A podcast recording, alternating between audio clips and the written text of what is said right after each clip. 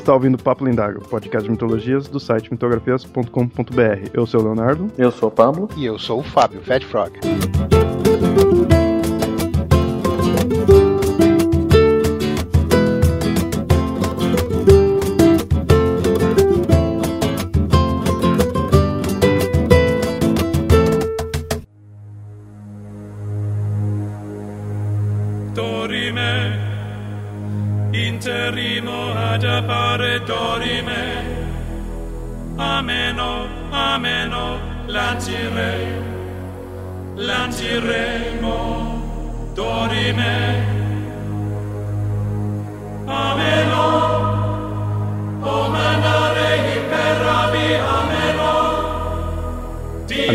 Entre os homens e Deus, um cargo de respeito para os que seguem e atual indiferença para os que não acreditam, mas que já foi muito importante em decisões políticas do passado. Um líder de um dos maiores impérios que já existiu e na verdade ainda existe. Nesse episódio do Papo Lendários falaremos do Papa e toda a sua relação com a Igreja Católica e o mundo.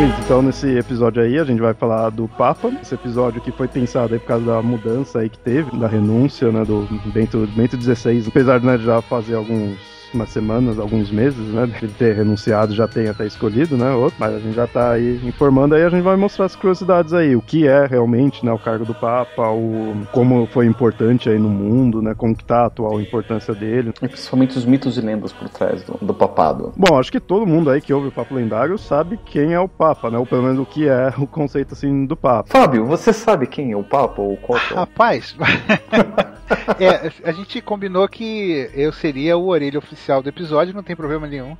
E na verdade eu vou é, exercer esse papel. Né? Eu fui eleito, saiu uma fumacinha branca, né? e não tem problema nenhum, porque com muita propriedade eu farei que eu confesso que eu conheço pouquinha coisa. Mas até onde eu sei, o Papa é o líder da Igreja Católica, é isso? Também. O Papa, além de ser líder da Igreja Católica, ele é o bispo da cidade de Roma. E isso daí é uma função que pouca gente sabe, né? As pessoas acham que o Papa fica só no Vaticano, comandando a Igreja Mundial, mas ele também tem o papel de bispo da cidade de Roma, né? Da Diocese de Roma. Me parece que o Vaticano é uma cidade-estado, não é isso? E o Papa, ele seria o camarada que, que comanda essa cidade-estado. O atual aí que tá comandando é o Papa Francisco, né? E foi eleito no conclave que terminou em 13 de março desse ano, né, de 2013. 13 do 3 de 13. Prato cheio, hein? É. e como falaram, né, ele é o líder da Igreja Católica e o bispo de Roma. O cargo dele é vitalício, ele pode renunciar como aconteceu aí do, do Bento. Não é uma coisa muito, assim, comum, né, de, de renunciarem. Já ocorreu outras vezes, mas o mais tradicional é do Papa ficar até o momento da morte dele. Ele é eleito pelos cardeais cardeais, né, pelo Colégio dos Cardeais. Politicamente é interessante notar o seguinte, né? A Igreja Católica tem três hierarquias principais, que é o diácono, os padres, os presbíteros e os bispos. Só essas três. Cardeal, papa, isso são são titulações dadas dentro de cada uma dessas três ordenações. Porque assim, o cardeal, na verdade, ele é um bispo que foi nomeado para fazer parte do colégio de cardeais. E ele é um, recebe uma nomeação por pelo Papa. O Papa no meio, ó, acho que você agora tem é importante o suficiente, você pode receber o título de cardeal. É, como se fosse uma patente dele, né? Uma, ou, ou uma especialização, né? Interessante que o Papa fala, ah, então agora você pode ser cardeal, e os cardeais que escolhem quem vai ser o Papa. Tem todo né, um, um ritual, né? Assim, tudo, toda uma escolha, uma eleição, tudo para ver quem vai ser que vai, a gente vai falar aí mais pra frente, né? Bom, como a gente falou, o Papa, ele é ele é o que comanda também o Vaticano, né? A cidade do Vaticano, ou as, oficialmente é chamado de Estado da Cidade do Vaticano. Como todo mundo sabe, é um é o menor país, né? E lá é a sede da Igreja Católica. Ele é chefe de Estado, né? Ele recebe as honras, as honras de chefe de Estado, é tudo direitinho. Tem, ele não tem exército próprio, né? Eu tem, tem o exército que é a guarda que é a guarda da Suíça. Ah, sim, mas é isso que eu ia falar. A guarda é a da Suíça, né? Que fica à disposição dele. Isso. A Suíça cedeu já ainda no século 14, 15, sei lá, a guarda pro Papa e, essa, e esse é o exército. Só que assim, na cidade do Vaticano você não tem quase que cidadão, né? Então fica meio que estranho, né? Porque assim, quem convive mais no Vaticano são padres. Os padres são todos celibatários, então eles não têm filho. Então não tem, é difícil você nascer no Vaticano para você ter então um exército de pessoas que são nativas do Vaticano. Podia ter um, uma, uma força armada como é a, a Legião Estrangeira, que é francesa, mas recebendo pessoas de outros lugares. Mas eles preferiram receber a, essa, esse exército lá da... Da Suíça. E uma curiosidade, a roupa da guarda suíça ela foi desenhada pelo Michelangelo, o mesmo que pintou a Capela Sistina. Então, além de, além de artista, ele também era, era estilista de moda. Também era tartaruga ninja, não é isso? Porque realmente você vê que é, eu acho que o, Vaticano é um país mais na questão do nome, assim, né? De ser algo próprio porque o tamanho dele ele é bem pequeno. Ele teria por volta de 0,44 km quadrados. E a população dele é um pouco mais de 800 habitantes, sabe? Então é algo bem ínfimo, assim, comparar né, com o restante aí do mundo, tudo. O, a importância do Vaticano é mais nessa parte religiosa, realmente, dele, né? E o mais interessante, e é isso até eu me espantei quando eu tava montando a pauta, porque a gente mostra sempre essa questão do Papa, né? Do, do papado, né? O poder dele, assim, tudo ser algo bem antigo, o, essa questão aí, né, de Roma, tudo assim. Só que a cidade do Vaticano mesmo, ela existe desde 1929. Então, se comparado com todo o restante aí da religião, a cidade do Vaticano em si é algo bem recente. Acho até que foi o Mussolini que fez um acordo com o Papa da época, o Pio XII, se não me engano, que falou: esse, essa região aqui do Vaticano, que antes era parte da cidade de Roma, agora vai ficar independente, vai ser do Vaticano. Tanto é que para você entrar no Vaticano você precisa de passaporte. Mas é interessante que o conceito do Vaticano em si já tinha. Esse nome, né, o Vaticano, é anterior ao próprio cristianismo. Isso que é o mais engraçado. A cidade é, tipo, oficialmente é recente, né, o país, né, assim tudo mas a palavra em si é Antigona. É, porque o, o, Vaticano é aquela região. Qual a função de terem destacado? Foi alguma disputa? É que reza a lenda, Pedro foi morto ali onde é a Basílica de São Pedro. Antigamente as igrejas eram todas nas catacumbas, né, onde eles se encontravam. Então Pedro morreu ali no monte, aliás, Pedro foi crucificado no monte do Vaticano, e daí foi enterrado ali nas catacumbas que ficam ali do lado, que é onde estava a Basílica de São Pedro. Então, por ele ser o primeiro líder da Igreja de Roma, os católicos da Igreja de Roma faziam peregrinação e, e transformaram aquelas catacumbas num lugar sagrado. Enquanto Roma não estava procurando no subterrâneo, ninguém sabia.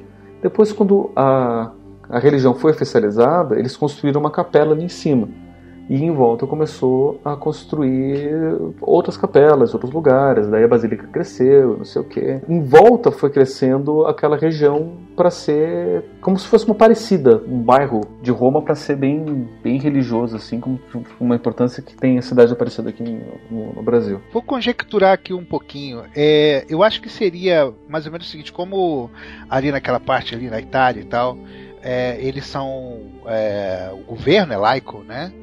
E a importância religiosa daquela região específica é tão grande, eu acho que foi inteligente eles separarem uma porção para falar: olha só, esse paizinho é de vocês, vocês, têm, vocês é, lidam aí é, da forma que vocês quiserem e fiquem um pouco, é, é, é fiquem separados, né, do, do restante, né, para vocês terem governo religioso sobre, uh, sobre, sobre essa terra. É, e criou-se ali então uma teocracia. Não é uma teocracia. Essa é uma coisa muito importante de, de, de frisar. O Vaticano é um papado, porque o Papa é um líder político, ele não é o mensageiro de Deus. Não tem um, um texto sagrado que rege a política. A política é feita por homens e são decisões humanas que são feitas lá lideradas pelo Papa, que é um líder religioso também. Então tem uma diferença muito grande. Por exemplo, o Irã é uma teocracia porque os líderes religiosos são os líderes políticos e as decisões que eles fazem são baseadas nos textos sagrados. Então, assim, ah, precisa fazer uma lei. Então, o que, diz a lei? A lei diz isso, então é isso que a gente vai fazer. Né? O livro sagrado diz isso, então é isso que a gente vai fazer. Lá no Vaticano não é feito assim. Mas o Vaticano não é uma teocracia, é um papado. É o único papado do mundo, né? Mas é um papado, é, é, politicamente diferente da teocracia. É, porque lá eles têm eleições, né? Que é o conclave, que é, que é onde é a escolha do Papa. Tem uma organização política, o Papa ele tem funções políticas e administrativas. A própria organização, dioceses, paróquias, tudo isso daí, é uma organização política administrativa que não tem nada, absolutamente nada de teológico. Na verdade, tem seus fundamentos teológicos, né? Porque se você for procurar na, na, na, Bíblia, você tem ali a nomeação, né, nas cartas de Pedro, tem a nomeação de, de, dessas três ordens que eu falei, do diácono, do, do presbítero e do, e do episcopo. O presbítero é o ancião, que é o padre, e o episcopo é o inspetor, superintendente. Olha só, que é para ser justamente esse, esse superintendente, o cara que, que organiza tudo. É um, o bispo é um título quase que administrativo. Então, pelo menos, é, ó, antes do cristianismo, o termo era utilizado para de, designar todo tipo de administrador nos domínios civil, financeiro, militar ou judiciário. Né? Então, eu, quando no meio das cartas, Paulo vai falar: olha, então os presbíteros, os anciãos vão cuidar disso e os administradores, os bispos vão cuidar disso daqui. E você tem os diáconos que vão acompanhar. Então, assim, o diácono, teoricamente, é, o, é a primeira ordenação do padre. E, e, você tem também a possibilidade de você ser um diácono permanente, que daí é um, é um civil, por assim dizer, que é um ajudante permanente do, de uma paróquia. Então o diácono tem uma função bem específica de ajudar os padres. E é interessante, porque o diácono, o diácono pode casar. Se o diácono casa, ele não pode ser ordenado padre. Mas o diácono ele pode também fazer o, o, o voto de, de, de celibato. Fazendo voto de celibato, ele também não pode casar, mesmo sendo só diácono, mas aí ele pode se ordenar padre, se ele quiser. Tudo isso sob o comando do Papa. Né? Que é um bispo, uhum. é um uhum. administrador.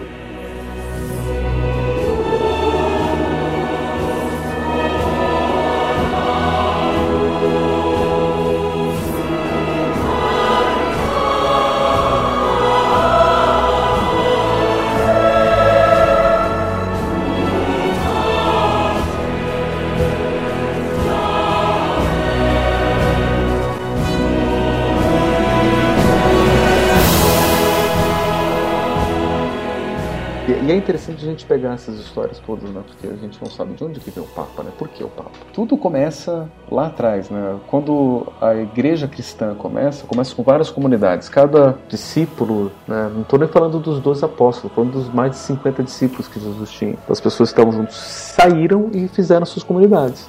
Cada um dizendo como é era a mensagem de Jesus. E é interessante que naquela época a igreja era vista como se fosse uma seita judaica, para os romanos, né?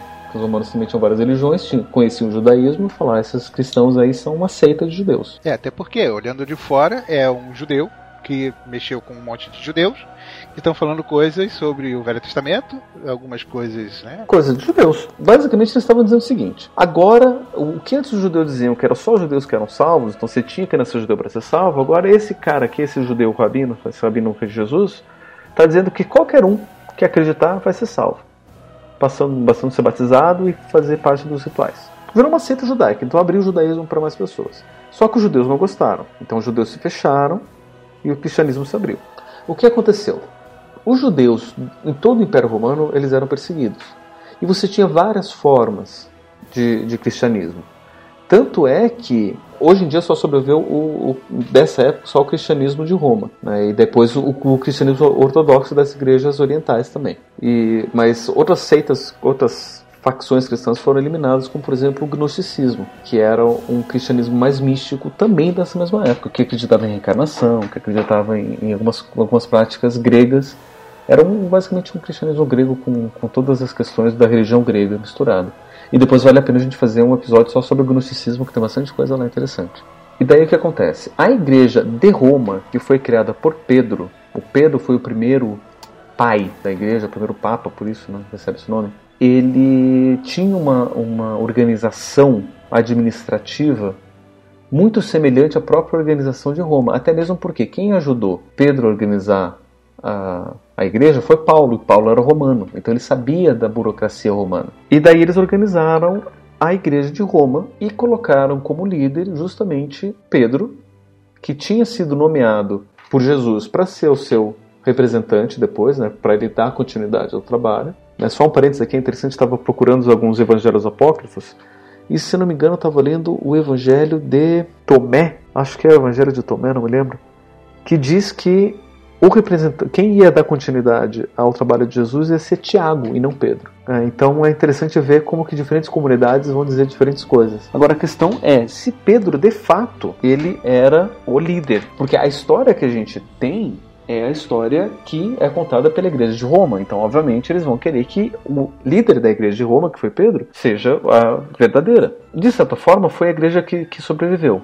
Então, se essa foi a igreja que sobreviveu, então, supostamente, essa é verdadeira. Né? As outras comunidades, inclusive a comunidade de Tiago, não passa a mínima ideia do que aconteceu com ela. E não teve, não teve tanto sucesso. Não teve. Né? Até mesmo porque, quando o cristianismo estava sendo perseguido, ele ficou muito escondido. Então, cada comunidade tinha suas próprias práticas. E daí, cada comunidade escrevia, escrevia seus textos também. O que aconteceu? Paulo como tinha esse tino administrativo, ele era missionário também, ele estava pregando, ele na, nas suas cartas ele estava escrevendo recomendações para as outras comunidades que ele tinha fundado. Então o que aconteceu? A, a ideologia da igreja de Pedro de Roma estava se espalhando pelas, pela, pela região ali da, da, do Império Romano. Então você tinha uma certa forma ali. Daí o que aconteceu? Quando foi instituído o catolicismo como religião oficial. Isso que eu ia perguntar. Quando foi, quando foi de fato que isso aconteceu? Isso foi no século IV, 3. Na verdade, teve um imperador, que acho que foi Diocleciano, que falou: não vamos mais perseguir cristão,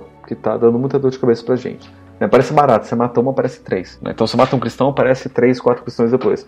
Né? Porque o cristianismo, diferente das outras religiões, ele tinha a ideia do mártir, né? que se você morria pela fé, você era recompensado. Então, poxa, se aquele cara morreu pela fé, então quer dizer que vale a pena.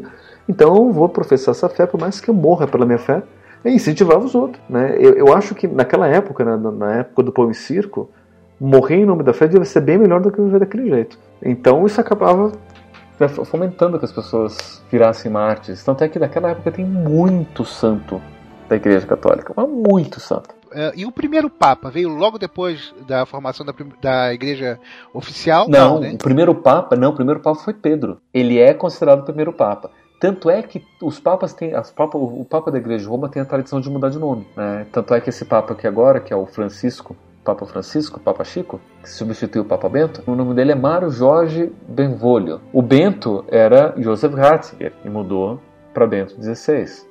O Papa João Paulo II era Carol Voitilo, mudou para João Paulo II. E assim vai, eles têm o nome dele normal e eles têm a tradição de mudar. Isso veio por quê? Quando Jesus juntou seus doze apóstolos, um deles se chamava Simão, que era um pescador. E Jesus falou: Simão, tu és Pedro, e sobre essa pedra erguerei a minha igreja. Então, ali naquele momento, Jesus instituiu que, que o líder da igreja vai assumir um nome representativo da liderança da igreja. Pedro foi, o, o pela tradição católica, né, foi o primeiro papa, mas logo depois dele não foi eleito um outro papa. Esse é o problema, já que depois você não tinha a Igreja Católica logo seguinte formada, que foi, só foi formada três, é, dois séculos depois. Você tinha a Igreja de Roma, aí é que tá. A Igreja de Roma, você tinha esses papas. Então, depois de Pedro, veio Lino. Então, assim, Pedro morreu em 29 de julho de 67 e depois Lino foi eleito em 1 de agosto de 67. E daí ele foi até 79, 31 de outubro de 79, e depois Anacleto foi é, eleito em 2 de novembro de 79. Então já estava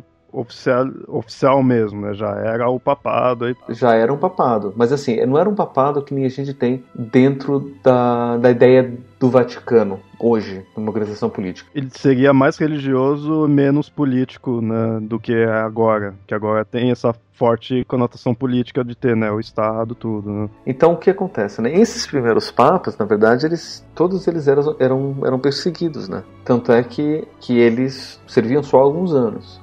Quem serviu mais tempo foi Pedro, que foi por 37 anos. E é interessante aqui, pela tradição, né, porque é, é claro que tradição sempre, sempre é, é tradicional, não é histórica. Né? O início do pontificado é colocado no momento que Jesus chamou Simão e mudou o nome dele para Pedro. Então, naquele momento, a igreja considera que ele foi ordenado papa da igreja. Então, o que, que é? Ele, por ser o administrador, né, por ser um bispo ou administrador, ele foi escolhido papa. Então os outros administradores, entre eles, depois eles escolhiam quem ia ser o próximo papa e assim sucessivamente. E assim até hoje, né? E é assim até hoje. Só que assim, claro que hoje em dia você tem muito mais bispos. Então fica difícil todos os bispos escolherem. Então são nomeados alguns bispos que são os cardeais. Né? Mas assim, é, é interessante a gente ver como é que isso remonta toda a tradição de Jesus mesmo enquanto Jesus estava vivo. Então, teoricamente, por essa tradição, a igreja existiu durante três anos, durante o ministério de Jesus, com Pedro já na liderança da igreja.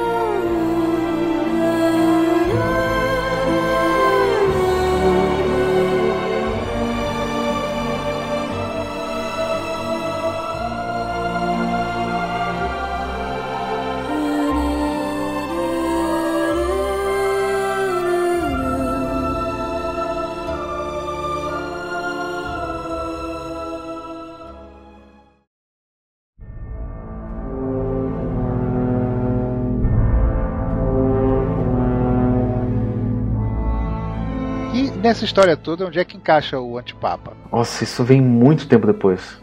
Há muito tempo depois mesmo. Que vem na Idade Média isso. Que daí tem, umas, tem, os, tem os problemas políticos ali. O antipapa, na verdade, nada mais é do que um segundo papa. É, eu mesmo, antigamente, eu ouvi esse negócio de antipapa. Eu imaginava que era uma ideia meio diabólica, talvez nem existisse. Você põe de Cristo, né? É, porque com esse nome, né? Pô, você tem Cristo. O antipapa é o papa do anticristo. É, tem o papa que lidera né, a, a igreja tudo e tem o antipapa, né? É o papa do mal, né? A cruz dele é de cabeça para baixo, tem um bode, é. tem um antipapa. Mas, mas, mas olha só que interessante, a cruz de cabeça para baixo não é a cruz do antipapa, a cruz de cabeça para baixo é a cruz do papa, porque é a cruz de Pedro. A cruz papal, na verdade, ela tem, na verdade, várias cruzes, né? Tem um que é o que chama de Quirô, que é o X e o E, que é de Cristo, mas a, primeira cruz papal foi a cruz de Pedro, que é de cabeça para baixo que ele pediu para ser é, crucificado de cabeça para baixo. Né? E a ideia da cruz de Pedro não é para ser uma coisa invertida, simplesmente porque é para ser uma coisa de, de, de humildade. Eu não sou digno de ser crucificado da mesma forma que Jesus foi crucificado. Tanto é que na cadeira do, padre, do, do Papa tem ali gravado a cruz invertida, que é a cruz de Pedro. Ou, no, na verdade, já falando assim para os teóricos, é isso é prova que no fundo, no fundo, o Papa é algo do mal, é, viu? o anticristo. Não, mas não tem nada de anticristo. Né? A ideia, a, a, cruz invertida é uma coisa até moderna. A cruz invertida para ser do mal é uma coisa moderna, até do século XIX. Exato. Mas me diz uma coisa. Então, o antipapa é o quê? O cara era um dissidente? Era o quê? Era o... Como é que funciona isso? Funciona assim. Durante a Idade Média, se eu não me engano, Leonardo me corrija se você se estudou. O primeiro antipapa foi o Hipólito de Roma. Ele morreu em 235 então acho que é antes. Isso daí é da época de, de, de São Ponciano. Né? A, a ideia do, do antipapa, na verdade, é alguém que diz: não, eu não concordo com esse papa, eu vou ser o papa. É, é, é pura e simplesmente isso, não é algo tão assim, nossa, né, vai acabar com o mundo. Não, ele está em oposição ao papa que foi eleito e se, se elege né, como papa também, né? Aí vira né, o antipapa. E isso acontece que muitas vezes eles também foram, esses antipapas, eles muitas vezes eles foram apoiados por outros reinos, por outros cardeais, né? Então não era só um carinha ali sozinho, né? Que ah, não gosto desse cara, não gostei do do Papa Francisco, então vou virar agora um papa, né? Não tem também os pessoal que apoiava. Tanto é que, por exemplo, você pode até considerar em tese que Henrique VIII foi um antipapa. Porque quando ele fundou a igreja anglicana, basicamente ele disse: Eu estou discordando da função do papa e eu estou me colocando como líder da igreja aqui. É que acho que ele foi um pouco além, foi a, saiu até da própria igreja, né? Mas seria esse conceito. É, então, ele simplesmente criou ali essa, essa distância. Mas a, a, nível de curiosidade aí, histórico, essa questão do antipapa ele é bem conhecido por causa que teve uma época que teve muitos antipapas, que foi onde estava tava uma rixa, né, entre os papas e os imperadores do Sacro Império Romano, lá por volta do século 11 e 12. Muitas vezes os imperadores colocavam os candidatos que eles queriam para promover as causas deles, né? Só que com a reforma católica que veio alguns séculos mais para frente, século XVI, aí teoricamente teria parado esses antipapas. É, o último antipapa oficial, por assim dizer, foi Félix V, que ele terminou o papado dele em 1449. Porque daí depois você tem a reforma protestante logo em seguida, daí você tem a anti-reforma, que é da, da Igreja Católica, que daí eles vão arrumar toda essa bagaça. Assim, não sei, posso estar meio chutando assim, mas acho que atualmente está mais fácil você ir contra, principalmente depois do negócio do, do luterano, assim, tudo, ir contra e pegar e fundar uma outra, fazer uma outra, do que e bater de frente com o Papa. Exatamente. Não, não, não tem porquê. Nessa época cai o Império Romano do Oriente né, e as igrejas orientais também elas seguem independentes. Daí, a partir desse momento, você tem também, junto com a reforma protestante, a possibilidade de você criar sua própria igreja e seguir seu próprio caminho. É, eu acho que o mundo estava ficando é, populado o suficiente para é, as pessoas pensarem de forma diferente e isso não ser exatamente terrível. Tipo assim, olha, eu acredito no mesmo Deus que você, mas acredito de uma forma diferente. Então, professar uma fé diferente, né? Antigamente, eu acho que como era pouca gente, dava, era, é, era, era mais tranquilo. Falar assim, ó, se você acredita no meu Deus, você tem que acreditar desta forma. Não, mas aqui, na verdade, não era nem a forma de acreditar, era quem que você ia escolher para liderar a igreja. Era uma questão mais política do que religiosa.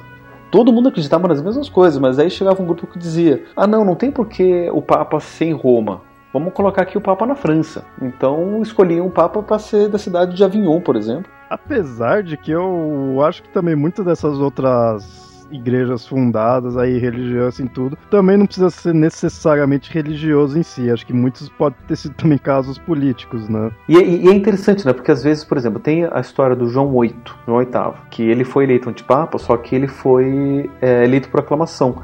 Ao contrário do Papa Sérgio II, que era Papa nessa época, né? que ele foi eleito também em 44. Então, um foi eleito pelos cardeais e outro foi eleito por aclamação.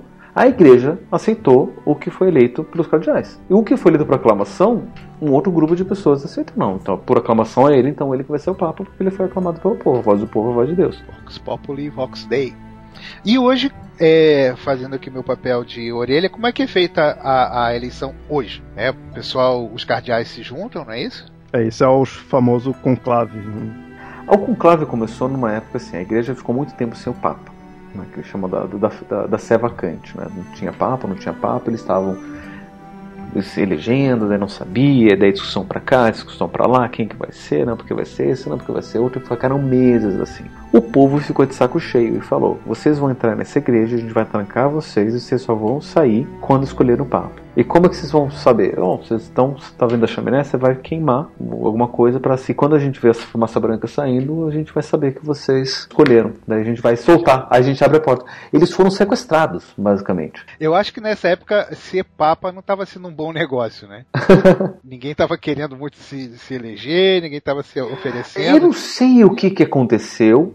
Né? As eleições papais são sempre um grande mistério, eles gostam de manter esse mistério. É até interessante porque eles, eles usam, né, de novo, tradições é, bíblicas. Né? Uma, uma das, das, primeiras ações de, de, de, Pedro foi eleger quem que ia assumir o lugar de Judas. Então eles fizeram um sorteio para ver quem ia ser, mas o sorteio ia ser, obviamente, guiado pelo Espírito Santo. Então não ia ser um sorteio aleatório. Simplesmente ia dar o, dizer que o acaso era o Espírito Santo. É, muitas vezes acaba sendo até essas falas que é acaso, né? Então, tipo, quem escolheu? Foi Deus, não foi nenhum foi, de nós. Exatamente, não foi. não foi a gente, foi Deus ali. E daí eles escolheram. Então eles meio que usam assim, ah, vamos fazer aqui uma votação, porque o consenso acaba sendo a escolha divina. Mas assim, essa, essa coisa de escolher o Papa por, por indicação dos cardeais é, de novo, segundo a tradição porque o Papa nada mais é do que o bispo que organiza tudo. É o bispo dos bispos. Mas eles têm essa ideia que Deus estaria guiando ali para né, escolher o, o que realmente deve né, pegar o poder de, do papado. Né? É, ele seria uma, uma representação do sumo sacerdote, né? O cara que teria o contato, a possibilidade de entrar lá no Santo dos Santos e falar diretamente com Deus e é o cara que está mais próximo. Tanto que uma das doutrinas católicas, me, me corrija se eu estiver errado, e ela ainda é vigente, é a tal da infalibilidade papal, que se dá justamente por, essa, por esse privilégio né, fazendo aspas com os dedos, né, esse, esse, privilégio dele ter um contato mais próximo com Deus do que todos os outros, uma vez que ele é eleito, né? É, mas isso daí é uma doutrina relativamente recente, é do Concílio Vaticano I. Né? Eu acho que, se não me engano, no final do século XIX, começo do século XX, é isso. Mas você diz o que, assim, como, qual que seria a diferença de, de antes? Porque antes o Papa era mais uma pessoa, então o Papa podia, podia mudar de ideia. Então o Papa dizia uma coisa, daí outro Papa dizia, não, quer saber, aquele outro Papa estava errado, agora que, vale o que eu estou dizendo. É que, nem, é, é, que nem presidente de empresa, sabe? Que assume outro presidente, ou, ou, ou melhor, diretor de repartição pública. É, muda a chefia, o cara quer mudar tudo, quer mudar a organização, quer mudar como as coisas são feitas e resolve que vai ser assim e acabou. E a infalibilidade ajuda muito é, contra as oposições, né? Daqui começa a falar assim: olha, eu acho que esse Papa tá pensando merda, entendeu? Não, mas não é, não é só isso. O próprio Papa começa a pensar duas vezes. Porque antes, se o Papa perceber que ele fazia cagada, ele falava: olha, eu fiz cagada com aquela decisão, então tô mudando de ideia. Se ele toma uma decisão, ele não pode mudar de ideia. É, não, mas de contrapartida, nem o povo pode dizer que ele tá errado, porque ele tá aí, tem a prerrogativa da infalibilidade papal, que ainda é vigente, só pra lembrar. né? É, que é qualquer coisa que ele decidir é só ele falar que o chefão mandou. Exato, foi ele que mandou, cara. Isso- aconteceu uma vez, mas vale, vale contar aqui. Uma vez eu tive um problema com um chefe meu, aí eu escalei o problema, fui ao chefe dele, falei, porra, mas o cara tá me enchendo o saco, não sei o que, mas e, o chefe do chefe falou, não, mas foi eu que mandei. Eu falei, fudeu. Valeu então, desculpa aí, vocês dois, entendeu? Quer dizer. Se alguém discordar do, do, do, do Papa, não vai lá, fala com Deus, porque ele que mandou. É o camarada.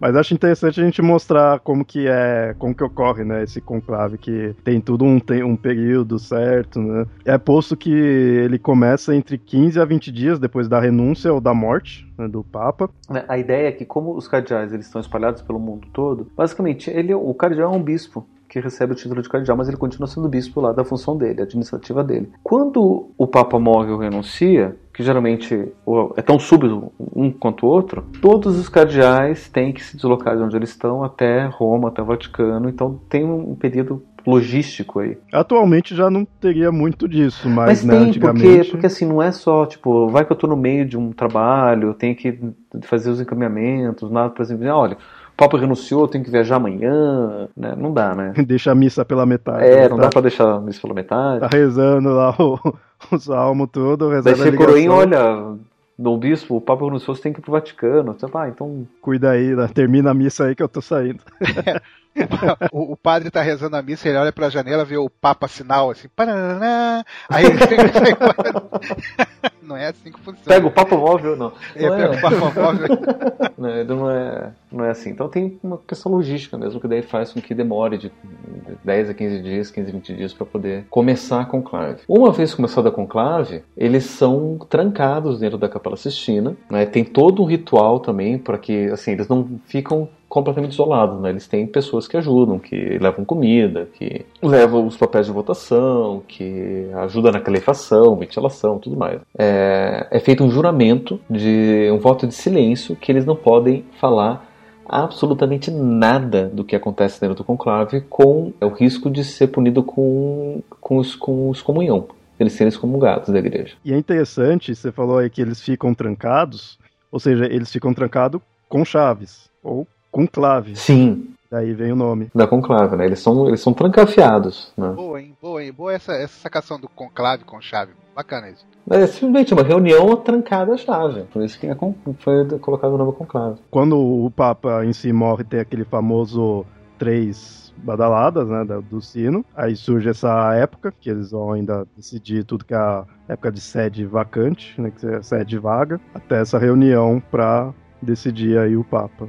É dividido. Três são escolhidos para sortear, né, para coleta os votos e sorteio. Três contam os votos e outros três são ali para fiscalizar. O eleito tem que ter pelo menos dois terços dos votos. Se depois de muitas votações ninguém atingir dois terços dos votos, é pego os dois que tiveram mais votos, daí é feita uma votação entre esses dois e quem tiver mais votos entre esses dois é eleito Papa. É eleito. Agora cá pra nós é maneiro você ter uma. você fazer parte de uma religião que tem um, umas, uns rituais secretos assim, né? Dá um ar bacana, né?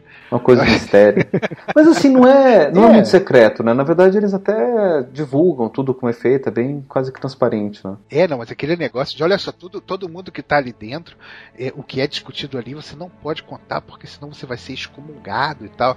Bom, é um negócio maneiro, é uma, uma mística bacana. É, é, é, um- é uma agência de marketing que, que fez o negócio bem feito, entendeu?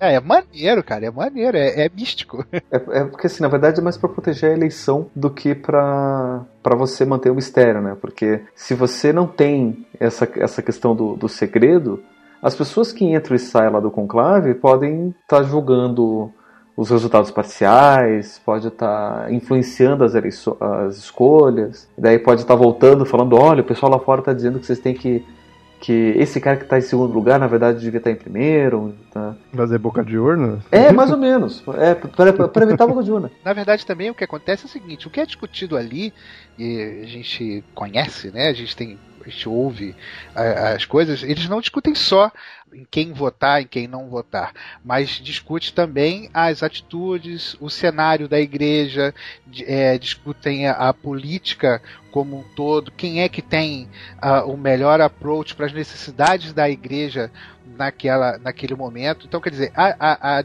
a, a, discussão ela é muito mais profunda do que só saber a quem teve dois votos, quem teve quatro votos, entendeu? Então discute-se ali realmente coisas é, profundas com relação à igreja e muitas delas são sim é, é, indizíveis publicamente.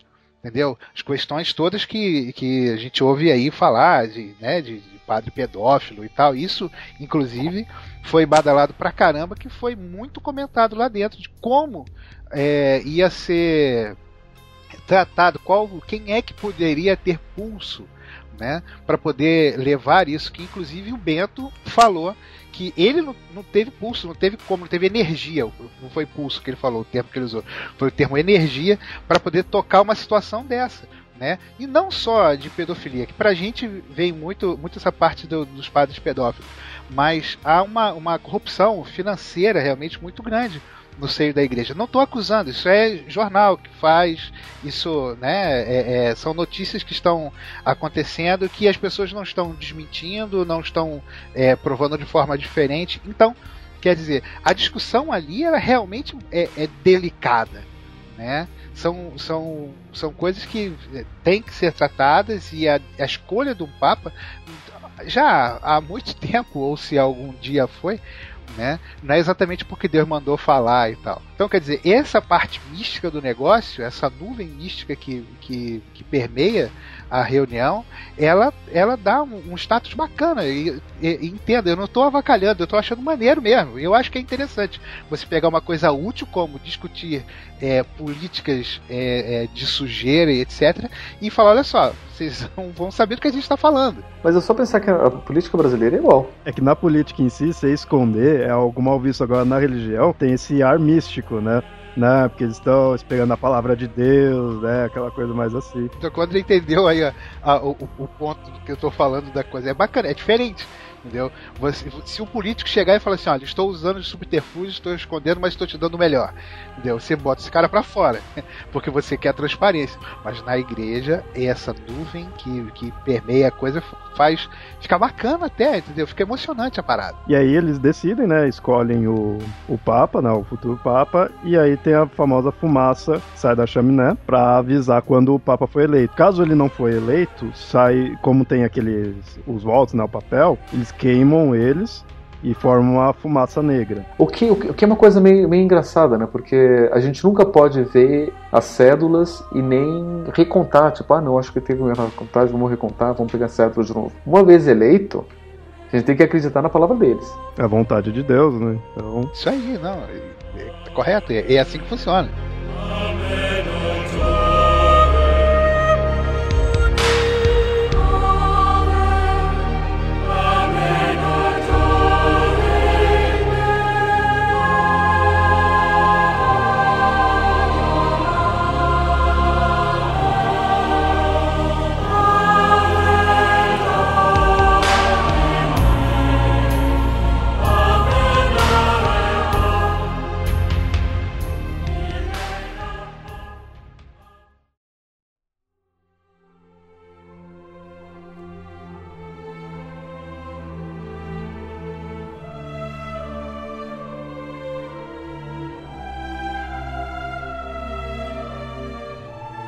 Mas é, é interessante a gente estar tá falando aí da questão do Papa, como foi escolhido.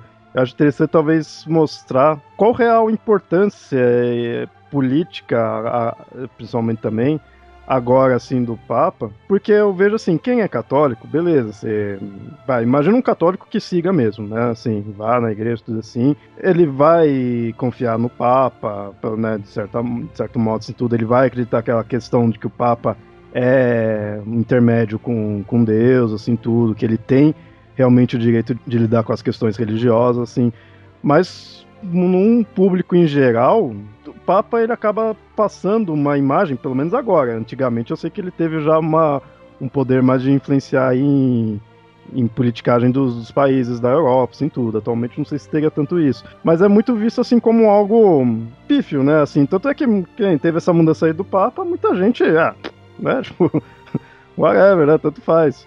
Assim. Então acho que é interessante mostrar qual que é o real poder que o Papa tem. Né? Religiosamente, ele tem essa questão, né, de estar tá ligado com Deus, mas ele tem, como ele mostrou, né, tem poderes políticos. É interessante que a gente entender que é, o catolicismo ele tem um, um, número de seguidores muito grande no mundo todo, né? É, seguidores, seguidores mesmo, tal, pessoas que são de fato impactadas. E isso é um número expressivo para usar um termo que eu usei na, na troca do Papa, o, o, catolicismo tem um market share bem, bem expressivo.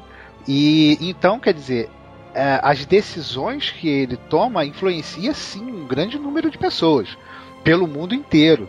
E, se eu não me engano, o catolicismo está crescendo grandemente, por exemplo, nos Estados Unidos, que é tradicionalmente um, um, um país é, evangélico, né, protestante, né, seria o termo mais correto. E mas o catolicismo lá está sendo levado a sério, está crescendo pra caramba. É interessante que aí mostrando essa questão no poder dele, ele como é essa questão religiosa, né, ele tem o poder sobre a fé, a disciplina, tudo, né, da igreja.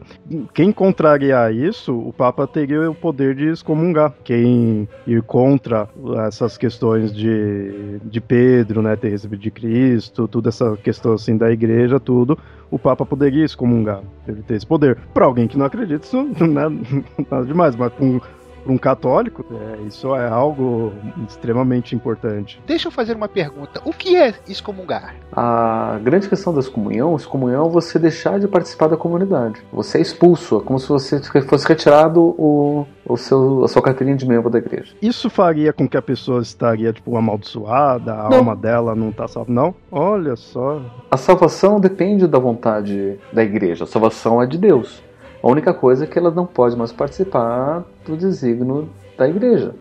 Durante a Idade Média, que é a igreja que coordenava tudo, ser excomungado era simplesmente perder cidadania. Oh, aquele cara foi excomungado, ele não pode, você não pode falar com ele, porque é como se você estivesse falando com um terrorista estrangeiro, sei lá. Agora, ser excomungado, beleza. Olha só, interessante saber disso, porque às vezes você vê na mídia, eu já vi em alguns casos aí na mídia, quando tem coisa assim, sei lá, de médico fazer coisa de aborto, de eutanásia, em tudo, aí vem alguns bispos, alguns religiosos assim, tudo falam, ah, vai, né, vai ser excomungado, que não sei o que, tudo. E põe como se fosse assim, tipo, já era sua alma, né? Assim, tipo, você vai pro inferno. Né, muitas vezes eles passam essa ideia, né? Então é interessante mostrar que não é bem isso. Quando você, quando você perde esse direito de fazer a comunhão, que você está excomungado, né? Você não está mais tendo a, a comunhão, você está perdendo a, a, a de fazer essa essa, uh, essa esse, esse, sacramento, né? Um outro um outro sacramento que seria a confissão. Né? Você também não tem direito a fazer confissão. Então você continua sendo imputado dos seus pecados. Então, religiosamente tem essa, essa, esse peso. Né? Não é que você vai para o inferno.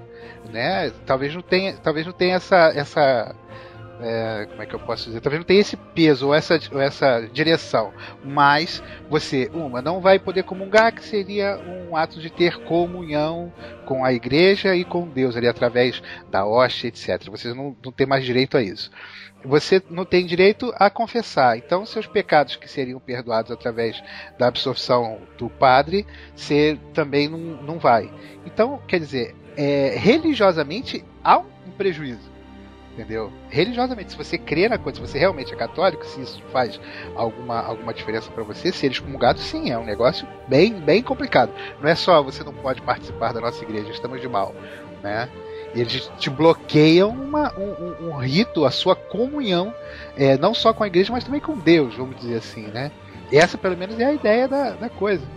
É, é que assim, hoje a igreja está um pouco mais aberta, né? ela aceita outros credos, aceita outros rituais. Né? Por exemplo, o batismo, a igreja católica vai aceitar o batismo de outras igrejas protestantes, contanto que o batismo seja feito dentro de um ritual mínimo. Então, é, se na hora do batismo for dito, eu te batizo em nome do Pai, do Filho e do Espírito Santo, ou eu te batizo em nome de Jesus Cristo, tá aceito o batizado, independente de quem foi que fez isso porque o sacramento funciona por si só. Mas que fique claro que isso acho que foi algo que foi mudando ao tempo, né? Isso daí foi a partir do Concílio Vaticano II, na década de 60, que teve essa abertura.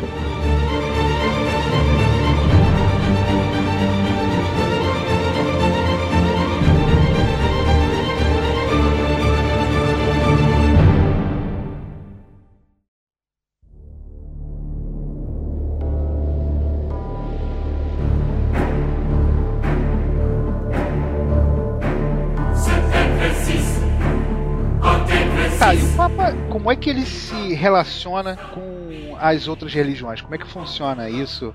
Ele, ele, é, um, ele é um líder político, nós vimos, né? Um líder é, lá que tem o, o, Estado dele, é um líder religioso, tem é, poderes dentro da né, para determinar as coisas dentro da Igreja Católica e mas e as outras religiões, como é que funciona isso? Você tem uma certa organização na igreja, né? Você tem, como é que eu vou dizer, reuniões que são abertas para os líderes religiosos de outras igrejas. Né? Então você tem o líder da igreja anglicana que participa, os líderes das, da igreja batista, né? os uh, representantes de, das igrejas ortodoxas que participam, que são consultados para tomar algumas decisões, quase como se fosse uma embaixada. Agora acho que agora episódio ele tem essa que de logística em tudo, né? Dele, de diplomacia, né? Não de, de algo mais diplomata de em referente às, às outras religiões. Né? Isso acho que acaba sendo das, com as outras religiões e até com os países em si. Principalmente né, por questão dos países que são possuem religiões diferentes da católica e da cristã também. O Concílio Vaticano II ele foi um concílio que meio que deu uma, uma releitura nas relações públicas da Igreja Católica. Eu sou ateu assim tudo, não, não sigo catolicismo nem nada, mas é, isso é uma coisa que me chama a atenção da Igreja Católica por ela ter indo mudando com o tempo. Quando você pega a parte histórica, tudo que ela foi fazendo, né, de, de atacando, tudo assim, são coisas que atualmente não caberia muito né, ao mundo, e são consideradas atrocidades. Mas aí você vê que, tipo, ela tá abrindo a mente, a cabeça dela, assim, tudo, né? Eu não sei se o pessoal realmente pensa isso ou de repente pode ser só, não, pra gente poder manter a nossa imagem. Não, a, igreja mudou, mudou a organização interna também, porque antes era uma organização bem hierárquica, tipo, o Papa mandou, o bispo vai obedecer, os padres vão obedecer. Agora, a partir do Concílio Vaticano II, você tem uma, uma coisa bem mais é, horizontal, tipo, cada comunidade vai escolher por si só. Né? Antes o Papa, o Papa falava, ah, não, agora as missas têm que ser feitas assim, né? o padre tem que fazer tal coisa. Agora não, cada Ele comunidade... só em latim, né? É, era só em latim, de costas pro, pro povo, em direção ao altar. Né? E agora não, agora você tem até missa com música sertaneja. Porque cada comunidade vai escolher como é que vai ser feito, né? Então a, a, toda a organização mudou. E eu, pessoalmente, eu acho algo mais interessante, algo mais bonito, assim, tudo, que você está adequando ao que, que o povo ali da, da região tudo está precisando. Não só o povo, olha só que interessante. O Concílio Vaticano II abriu tanto a possibilidade que a Igreja Católica começou a se cientificar. Ela começou a aceitar a ciência, começou a aceitar. Por exemplo, por exemplo a Igreja é contra o aborto por um motivo religioso, porque na época, na década de 60, o, eles consultaram cientistas e perguntaram para os cientistas: cientista, quando é que a vida começa? E naquela época os cientistas disseram, a vida começa na concepção. Porque ali na concepção, o embrião, as células, o zigoto, sei lá, já tem todo o potencial da vida humana. A igreja aceitou e falou que sua vida começa aqui, então a partir daqui é assassinato, a gente não pode matar, então a gente vai ser contra o aborto.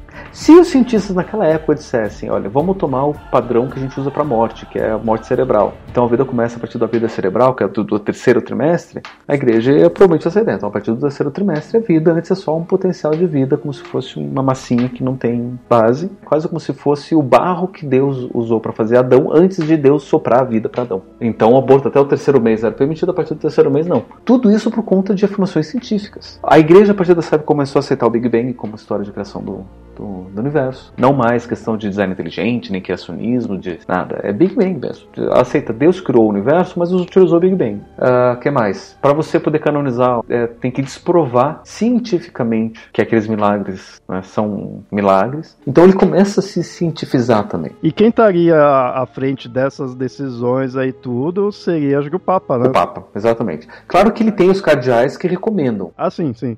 Mas quem é o cabeça ali tudo, né, pra dizer assim quem teria né, o voto final tudo então é, é o, seria o Papa né Aí é tá sempre o Papa mostrando o poder que ele tem é ele que bate o martelo final né na, na coisa é ele fala tá, tá falado só que para ele poder falar tem todo um ritual ele faz um, um documento escreve ele tem que ler em latim né, as pessoas têm que ouvir esse documento esse documento se chama de bula papal né, que é um documento que é, é escrito revisado todo um ritual para ter certeza que ele não vai falar besteira é isso é interessante que você vê como a gente falou, né? Isso é algo que foi mudando recentemente, com o tempo, né? Se você for pegar coisas antigamente, é bem diferente. Até tem muitos acontecimentos históricos em tudo que você vê que foram já algumas mudanças, né? Algo que marcou a questão aí do papado. Que nem você pegar lá no, no início, século III, foi quando os papas afirmaram a questão do perdão aos fiéis que se arrependessem, né? Fizessem penitência, tudo. Então você vê, ó, algo que atualmente já seria mais comum, antigamente já não tinha, você vai vendo já as mudanças, né? Isso é uma mudança inicial no século III, coisa bem no início. Então, com o tempo a igreja ela foi se renovando. Né?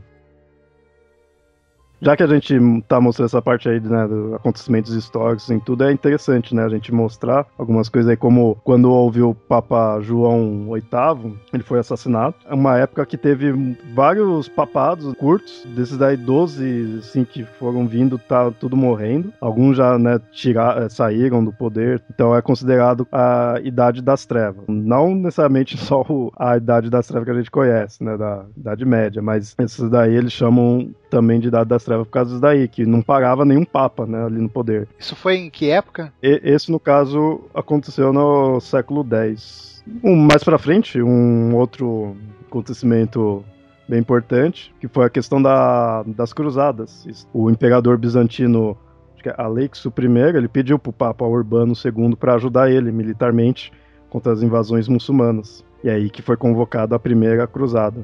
E, e, esse período os papas, obviamente, estavam extremamente políticos, né? É que assim, nessa época, quem decidia se um rei ia ser rei era o Papa. Então o rei precisava do apoio do Papa e o Papa acabava tendo apoio do rei. Tanto é que esses antipapas que aconteceram foram porque um rei falou: Olha, eu prefiro que você seja o Papa porque você vai me ajudar e eu vou te ajudar toda a monarquia naquela época girava em torno do, da questão do direito divino. Aquele rei reinava porque tinha um direito divino. Quem confirmava que ele tinha um direito divino era, o, era a igreja. Inclusive, é, essa é a, é a ideia da igreja anglicana, né? Papa da igreja anglicana é o rei.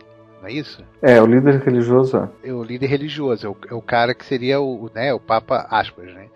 E, inclusive, isso leva a uma questão bastante interessante, porque na Inglaterra, o, o, rei ele é o líder da igreja anglicana, mas lá não é exatamente uma teocracia. Você tem uma religião oficial, você tem o, o líder do país que é, é, o sumo sacerdote daquela religião, porém você não tem um, as condições políticas sendo regidas por questões religiosas. Mas assim, não tem muita decisão eclesiástica que ser tomada. Porque assim, ele acaba tomando uma decisão administrativa, ele que vai indicar quem vai ser o bispo. Bom, a gente estava aí na, na, época das cruzadas, um pouquinho mais para frente a gente chega no Renascimento. E nessa época a gente tem os papas patrocinando e incentivando os artistas da época. Tanto é que no mesmo, no mesmo concílio, agora não me lembro qual foi o concílio, mas foi um concílio, concílio acho que o concílio de Latrão, que disse que tudo bem, o, o Vaticano tem toda essa riqueza, tem todas as obras de arte, mas nada disso pertence ao Papa ou ao Vaticano. Isso são obras da humanidade cuidados, obviamente, pelo, pela igreja. A igreja só vai tomar conta das obras de arte. Mas ninguém é dono daquilo. Então dizem até, ah, não, porque a igreja se vendesse toda, toda a arte, podia usar dinheiro para ajudar os pobres, mas a igreja ajuda os pobres, mesmo sem fazer isso. Na verdade, ajuda mais do que qualquer governo. Só que assim, ela não pode vender essas obras porque não pertencem à igreja. É que nem, por exemplo, o diretor do museu querer vender as obras do museu para poder ficar para ele. O diretor do museu é só o diretor do museu, ele que toma conta, mas não é dele. Então essas coisas que muita gente quando critica fala, ah, é porque a igreja não vende tudo isso aí com dinheiro ajuda ajuda, né, aos necessitados, não, não faz sentido. Bom, continuando na nossa linha do tempo aí, a gente já chega na época de 1517 que começa a reforma protestante, né? A gente acabou já falando algum, algumas coisinhas aí dela. Isso daí é, é interessante que pessoal, muitos ali da época, afirmava que o Papa seria o anticristo. Então tá realmente atacando, como o Martinho Lutero. Na verdade, até hoje tem essa história, né? Só para fazer um parênteses, outro dia, eu acho que já deve ter comentado em algum momento, acho que quando a gente tá falando sobre Apocalipse, eu estava é, assistindo numa, num desses pro, programas religiosos, não tinha mais nada para assistir naquela, naquele dia, uma apresentação de um missionário adventista, que ele estava falando sobre a leitura adventista do Apocalipse. E eles diziam que o anticristo, lá besta, das sete cabeças, dos dez chifres, não sei o que, seria o próprio Papa, porque as sete cabeças faz referência a Roma, os dez chifres ao todo poder, e quem tem, detém, detém todo esse poder em Roma é o Papa de Roma. Bom, seguindo aqui, hum, é mais, ainda mais ou menos nessa época, né, de 1500 e pouco e tudo, a gente tem a época da colonização das Américas. Isso, que não é muito importante para vocês ouvintes do Papa Lendário do Brasil, foi o Papa Alexandre VI que dividiu as terras descobertas né, entre a Espanha e Portugal. Mas, mas é interessante que essa divisão, Portugal nessa época tinha muito mais contato com, com a igreja do que a Espanha. Então Portugal falou: vamos pegar ali o mundo e dividir em dois. Eles estavam meio que brigando. Portugal escolheu o melhor lado, por incrível que pareça.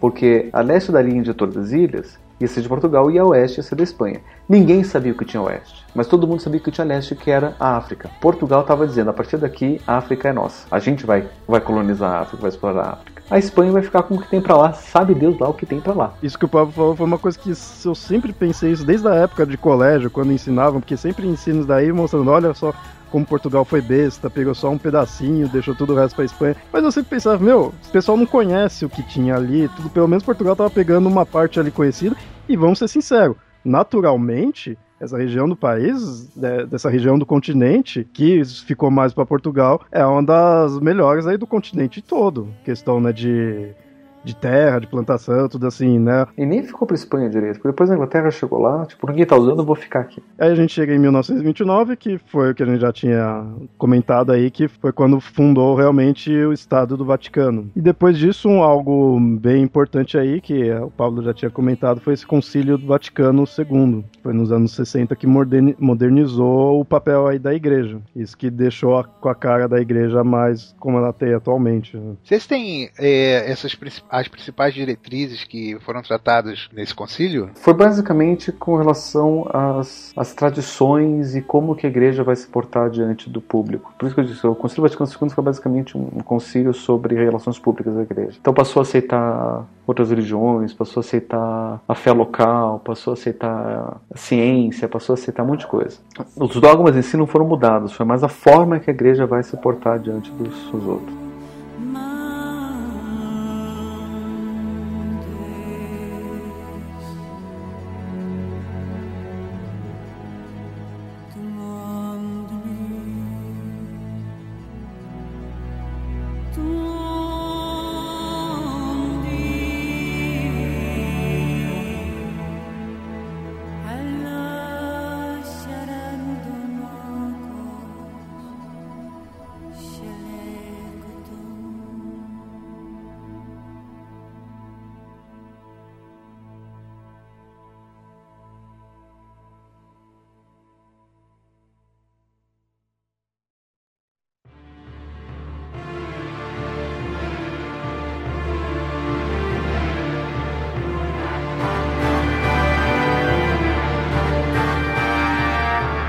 Esse aí a gente mostrou como que a, a igreja foi aí no passado, referente ao Papa, né, como, como tá atualmente, em tudo, mas a gente, de certa forma, tem algo, não, não necessariamente no, tão no futuro, né, seria algo já mais atual, se for realmente verdade, que é a profecia do São Malaquias. Na verdade, é, deixa eu interromper aqui que eu estava pensando, tinha alguma coisa para falar de São Malaquias, que são sobre os mistérios de Fátima. Que é o seguinte, basicamente, a Nossa Senhora apareceu na cidade de Fátima para três irmãos, mas quem acabou sobrevivendo era Lúcia, que, ficou, é, que viveu por mais tempo. E que seriam três é, visões sobre coisas que iriam acontecer, visões proféticas. O primeiro segredo é a visão do inferno, que diz assim, Nossa Senhora mostrou-nos um grande mar de fogo parecia estar debaixo da terra, mergulhado nesse fogo os demônios as almas, como se fossem brasas transparentes e negras ou bronzeadas, com forma humana que flutuavam no incêndio levadas pelas chamas que delas mesmas saíam, juntamente com nuvens de fumo, caindo para todos os lados, semelhante ao cair das faúlhas e nos grandes incêndios, sem peso nem equilíbrio, entre gritos e gemidos de dor e desespero que horrorizava e fazia estremecer de pavor. Os demônios distinguiam-se por formas horríveis e asquerosas de animais espantosos e desconhecidos, mas transparentes e negros. Essa visão foi um momento, graças à nossa boa mãe do céu, que antes nos tinha prevenido com a promessa de nos levar para o céu na primeira aparição. Se assim não fosse, creio que teríamos morrido de susto e pavor. A segunda tinha a ver com a questão da Rússia e da União Soviética. Diz assim, segundo, uh, em seguida levantamos os olhos para Nossa Senhora que nos disse com bondade e tristeza. Vistes o inferno para onde vão as almas dos pobres pescadores. Para a salvar, Deus quer estabelecer no mundo a devoção a meio imaculado coração. E, e se fizerem o que disser, salvar-se muitas almas e terão paz. A guerra vai acabar, mas se não deixarem de, de ofender a Deus, o reinado de Pio XI começará outra pior quando virdes uma noite, alumiada por uma luz desconhecida, sabei que é o grande sinal de Deus, que Deus vos dá de que vai punir o mundo pelos seus crimes, por meio da guerra, de fome de perseguições à igreja e ao Santo Padre. Para impedir, virei pedir a consagração da Rússia ao meu Imaculado Coração e comunhão reparadora nos primeiros sábados. Se atender a meu pedido, a Rússia se converterá e terão paz. Se não, espalhará seus erros pelo mundo, promovendo guerras e perseguições à igreja. Os bons serão martirizados, o Santo Padre terá muito que sofrer várias nações serão aniquiladas. Por fim, meu, meu imaculado coração triunfará. O Santo Padre consagrar-me à Rússia, que se converterá e será concedida ao mundo algum tempo de paz. Isso daí, o pessoal viu que foi, na verdade, a questão da, da Revolução Soviética e tudo que aconteceu depois, né? Que a Rússia negou toda a questão religiosa e aconteceu a, a conversão da Rússia. O que, que vai acontecer? O terceiro segredo de Fátima, a igreja nunca quis dizer qual que era. Porque todo mundo estava achando que depois que acontecesse o terceiro segredo de Vaz, já que o segundo aconteceu, que foi a Revolução Soviética, quando acontecesse, acontecesse o terceiro segredo, ia acontecer o primeiro, daí todo mundo morrer ia ser o Apocalipse. Mas o que estava dizendo era com relação a um Papa. Né? Deixa eu ler aqui. Terceira parte do segredo, revelado em 3 de julho de 1970. Uh, ah, depois das duas partes que já expus, vimos ao lado esquerdo de Nossa Senhora, um pouco mais alto, um anjo com uma espada de fogo em a mão esquerda. Ao cintilar, despedia chamas que pareciam, parecia iam incendiar o mundo, mas apagavam-se com o contato do brilho que da mão direita expedia Nossa Senhora ao seu encontro. O anjo, apontando com a mão direita para a terra, com voz forte disse: Penitência, penitência, penitência. E vimos numa luz imensa que é Deus, algo semelhante a como se vêem as pessoas no espelho quando ele passa por, por diante. Um bispo vestido de branco. Tivemos o pressentimento de que era o Santo Padre. Vários outros bispos, sacerdotes religiosos subiram uma escabrosa montanha, no cimo da qual estava uma grande cruz de troncos toscos, como se fora de sobreiro com a casca. O Santo Padre, antes de chegar aí, o Papa no caso, antes de chegar aí, atravessou uma grande cidade, meia em ruínas e meio trêmulo, com andar vacilante, acabrunhado de dor e pena. Ia orando pelas almas dos cadáveres que encontrava pelo caminho, chegando ao cimo do monte, prostrado de joelhos aos pés da grande cruz, foi morto por um grupo de soldados que lhe dispararam vários tiros e setas, e assim mesmo foram morrendo uns tras outros os bispos sacerdotes e religiosas e várias pessoas seculares, cavaleiros e senhoras de várias classes e posições. Sob os dois braços da cruz estavam os dois anjos, cada um com um regador de cristal em mão, e eles recolhiam o sangue dos mártires e com eles regavam as almas que se aproximavam de Deus. Então isso falava quase que o Papa ia ser fuzilado, né? ia ser morto. Né? Daí diz aqui, segundo uma interpretação, o segredo consiste numa visão profética comparável das Sagradas Escrituras, que não descreve de forma fotográfica os detalhes dos acontecimentos futuros, mas sintetizam e condensam sobre a mesma linha de fundos fatos que se prolongam no tempo numa sucessão de duração não especificadas. Em consequência, a chave de leitura do texto pode ser de caráter simbólico. Então, a irmã Lúcia, no seu encontro né, com o Papa, o, o cardeal Tarcísio Bertone, Antes de divulgar o segredo, ele é, reafirmou a convicção de que a visão de Fátima se referia sobretudo à luta do comunismo ateu contra a igreja e os cristãos, e descreve o sofrimento das vítimas durante o século XX. Né? E daí também a questão do Papa, do bispo vestido de branco, seria o Papa, mas que não seria um Papa específico. Algumas pessoas acham que, que esse segredo ele foi revelado né, depois que o Papa foi teve um atentado contra o Papa na década de 80, 90, Papa João Paulo II, que ele levou um tiro. E depois daí é, que ele começou a usar o Papa Móvel, né, que é, é blindado. Mas que quando ele, ele foi. teve esse atentado contra ele, achavam, poxa, daí é o segredo de Fátima que está se concretizando, porque o Papa está levando um tiro como está sendo levado lá. Né? Então tem, tem toda essa, essa, essa questão, né? Será que é? Será que não é? E, é, essa, realmente, essa daí eu conhecia só por nome, nessa profissão não, não, né, da Fátima eu não conhecia dos segredos. Pra mim, eu conhecia só essa do São Malaquias. Mas, afinal de contas, quem é o, quem foi São Malaquias? O que, que ele falou? Que, que profecia é essa que eu tô por fora? São Malaquias, ele foi um padre irlandês. Fez algumas previsões, tudo. A mais conhecida dele é está relacionada ao papado. E ele elabora uma lista que contém algumas descrições que fazem alguma referência aos papas que iriam vir no futuro, né, da, da época dele, assim tudo. Então, desde referência ao nome, ao símbolo, o, o país né, de origem, os, tudo, várias características que os papas teriam, ele fez alguma descrição. E aí, de acordo com essas visões do Malaquias, o sucessor do Bento XVI iria adotar o nome de Pedro II, e aí tem a, a profecia, né, que diz o seguinte: Na perseguição final à Sagrada Igreja Romana reinará Pedro Romano, que alimentará o seu rebanho entre muitas turbulências, sendo que então a cidade das sete colinas será destruída e o formidável juiz julgará o seu povo. No caso, né, Sete Colinas aí, muitas vezes pode estar se referindo a dizer Roma. Né? O medo era, né, que esse seria o último Papa. Tipo, só tem profecias até esse Papa. Quem, quem leva isso ao pé da letra diz assim: a igreja ela só vai acabar na segunda vinda de Jesus. E a segunda vinda de Jesus é o juízo final e é o fim do mundo. Uma coisa liga a outra. Exatamente. Então, provavelmente, depois desse último Papa, é o fim do mundo. É, agora é questão de esperar quanto tempo vai durar esse Papa, né? De repente, não, não influencia aí quem tá ouvindo. É, mas aí eu fico pensando, mas será que eles, eles incluíram os antipapas no meio? Será que não teve uma ordem de uma, pularam um, contaram um duas vezes? Bom, se de repente esse daí sair e o mundo ainda não acabar, nem a igreja, o pessoal vai encontrar alguma coisinha e falar, não, não, na verdade é quis dizer o outro, né? Tudo quer ver pra assim, então. Agora o jeito é esperar.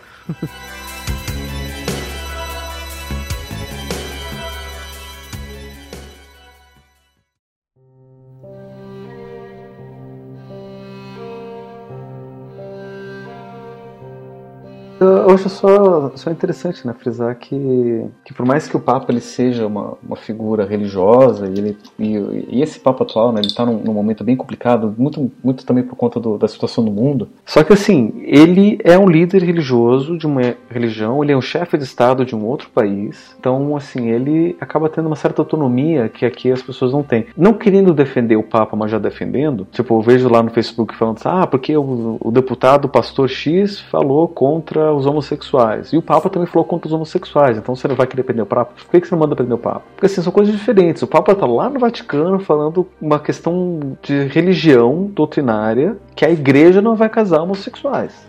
Ponto o pastor deputado está falando de uma questão política do governo que existe uma legislação própria, onde isso é considerado preconceito, onde você já tem toda uma outra legislação, toda uma outra questão, e você tem uma batalha política social por trás, e essa posição religiosa está indo contra. Tanto é que o que o Papa fala lá que vai ser contra o casamento homossexual, se, é, se o Estado não quiser, é problema do Estado. Tem vários estados no mundo que são a favor do casamento homossexual, já oficializaram mesmo contra a, a, indicação do Papa e não, não aconteceu nada, ninguém foi smulgado por causa disso. Né? Então, assim, o Papa está falando de um lugar de líder religioso dentro da organização da igreja. Né? Se o Papa falar, a partir de hoje os casamentos têm que ser realizados de cabeça para baixo, plantando bananeira, vai ter que ser assim e acabou.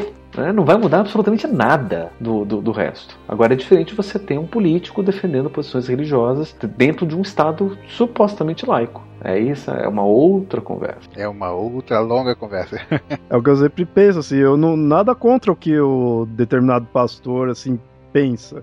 O problema é ele ter o poder de mexer na política com esse tipo de pensamento que ele tem.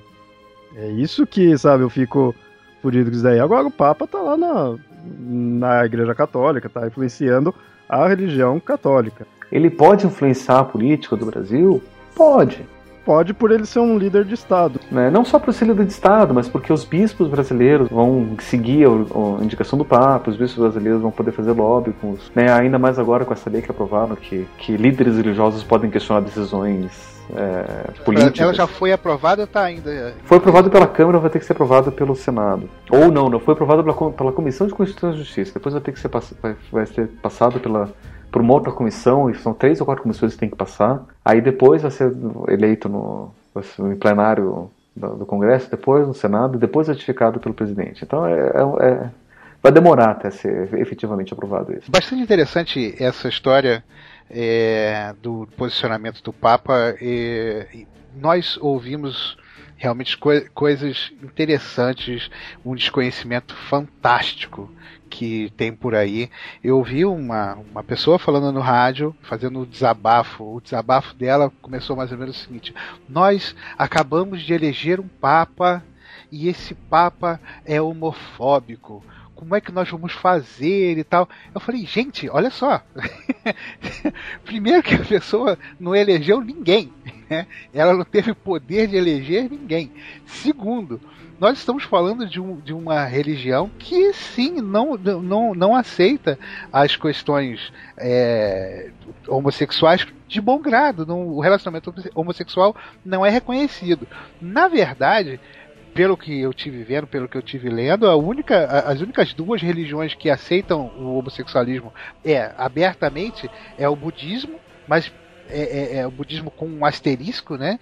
E o, o candomblé. O asterisco do, do, do, budismo é porque me parece que eles aceitam o homossexualismo masculino, eles, eles casam, né, homens, mas com as mulheres talvez não seja tão, tão fácil assim, não é tão bem visto. O pessoal fala, vem com um discurso como se o mundo fosse é, de um completamente aberto, completamente é, aceitando o relacionamento homossexual, religiosamente falando, e que agora começou um discurso é, anti-gay.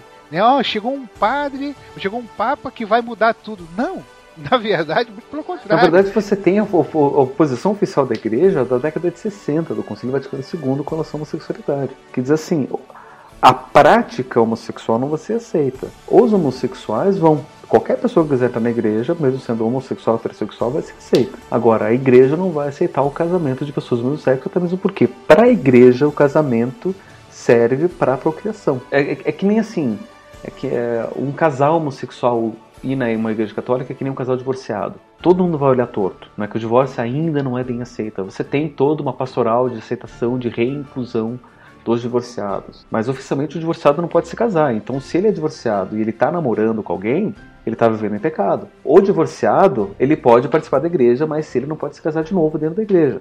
É a mesma coisa o homossexual. O homossexual ele pode, só que ele não pode namorar. Eu penso assim, eu acho que assim, qualquer religião aí tudo, ele tem o direito de vir e falar assim o que ela acha certo, o que acha errado assim tudo. Da mesma forma como a pessoa tem a, o direito de pegar e não escolher aquela religião. Uhum. Exato. Eu não acho errado, assim, eu não, não concordo com essas ideias. Eu não consideraria errado certo, muitas coisas que a igreja põe. Mas ela tem todo esse direito, de como qualquer pessoa tem todo o direito, né? Sabe? É isso que eu acho que o pessoal tem que entender. O que eu acho errado é muitas vezes a pessoa falar, não, não, eu sigo isso daí, mas tá errado isso que eles fazem, sabe? Pô, sabe, eu acho meio estranho a ideia de muito pessoa religiosa, muito católico ter, ah, não, não, isso daqui tá errado, né? Eu sou católico, eu sigo, mas isso tá errado, isso eu sou contra. Pô, mas peraí, não é os, não é os conceitos da sua religião? Você tem todo o direito de ter a sua, seu próprio conceito ali, né? Do que você vai considerar certo e errado. Pode acreditar no que você quiser, tudo. Mas também só não fique também impondo. É o que eu penso, sabe? É bem aquela ideia de cada um na sua. Essa é uma questão delicada, né? Isso quem de quem se vire é o Papa, né? põe na conta do Papa.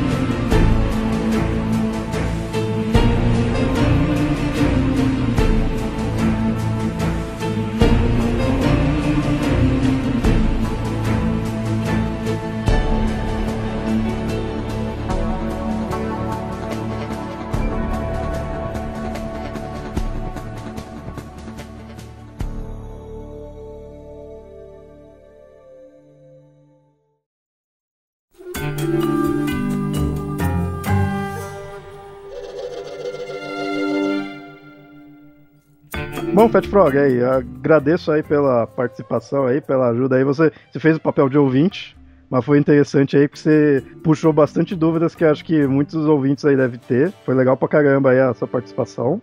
Obrigadão aí e diga aí, né, da onde a gente pode encontrar você na internet. Maravilha, cara. Você sabe que é um prazer enorme estar aqui com vocês.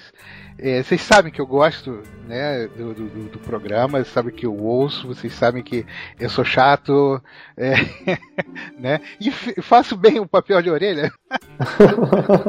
né? Vocês, por favor, fiquem à vontade de me convidar outras vezes. Por enquanto, o podcast está fora do ar.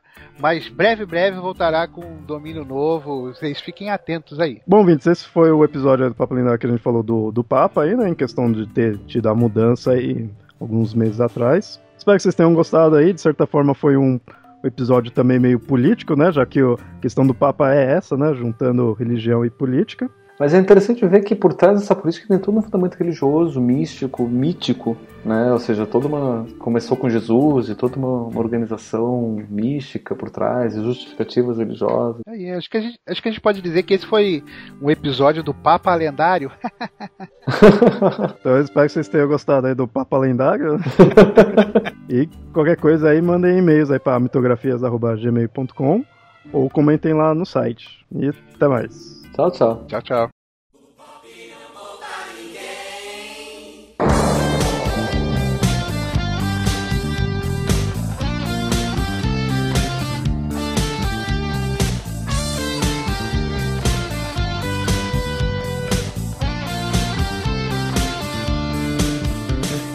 Todo mundo tá relendo o que nunca foi lido.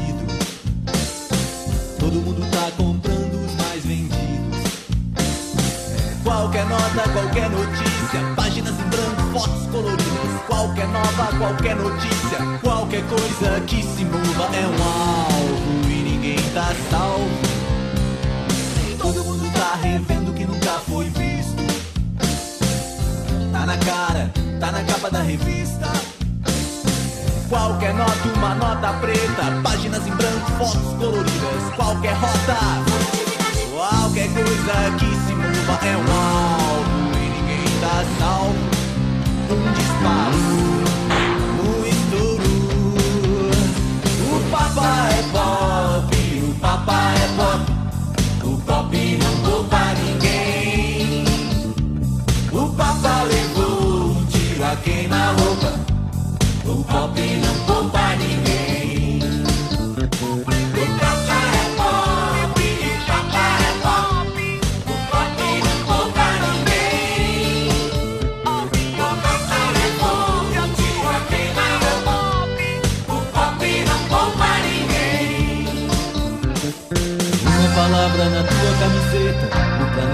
cama.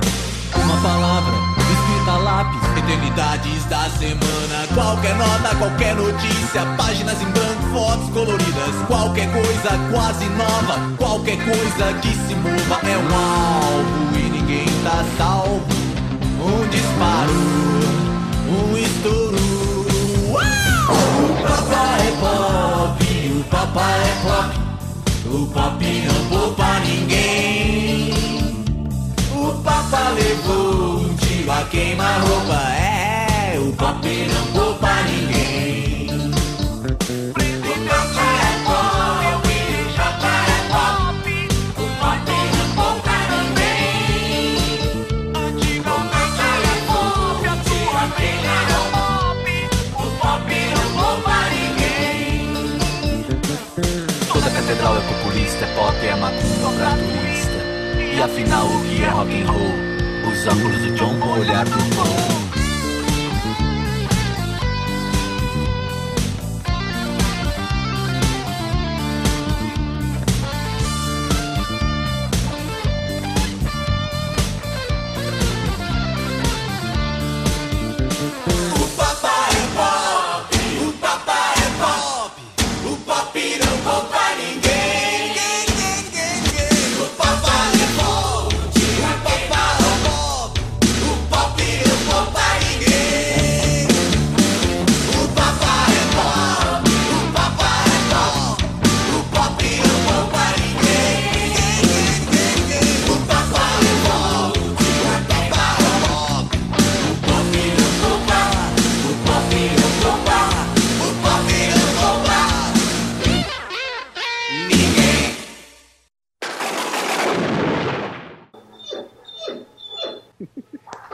Vou mutar aqui, vamos conversar. Tranquilo. Vai botar o cachorro? depois, depois, é, depois, depois vocês vão ouvir, porque tá tudo gravado aqui, mas tudo bem, só pra não atrapalhar a conversa. A Silver Tape multa cachorro. Tá, fica quieto. Não adianta mutar, porque. eu sei como é. enfim. É que ele, ele, ele tá me vendo conversar, Ah, ele tá pensando. você tá na "Por que que ele sala, tá né?" aqui fazendo carinho comigo. É, ele tá lá na cozinha todinho.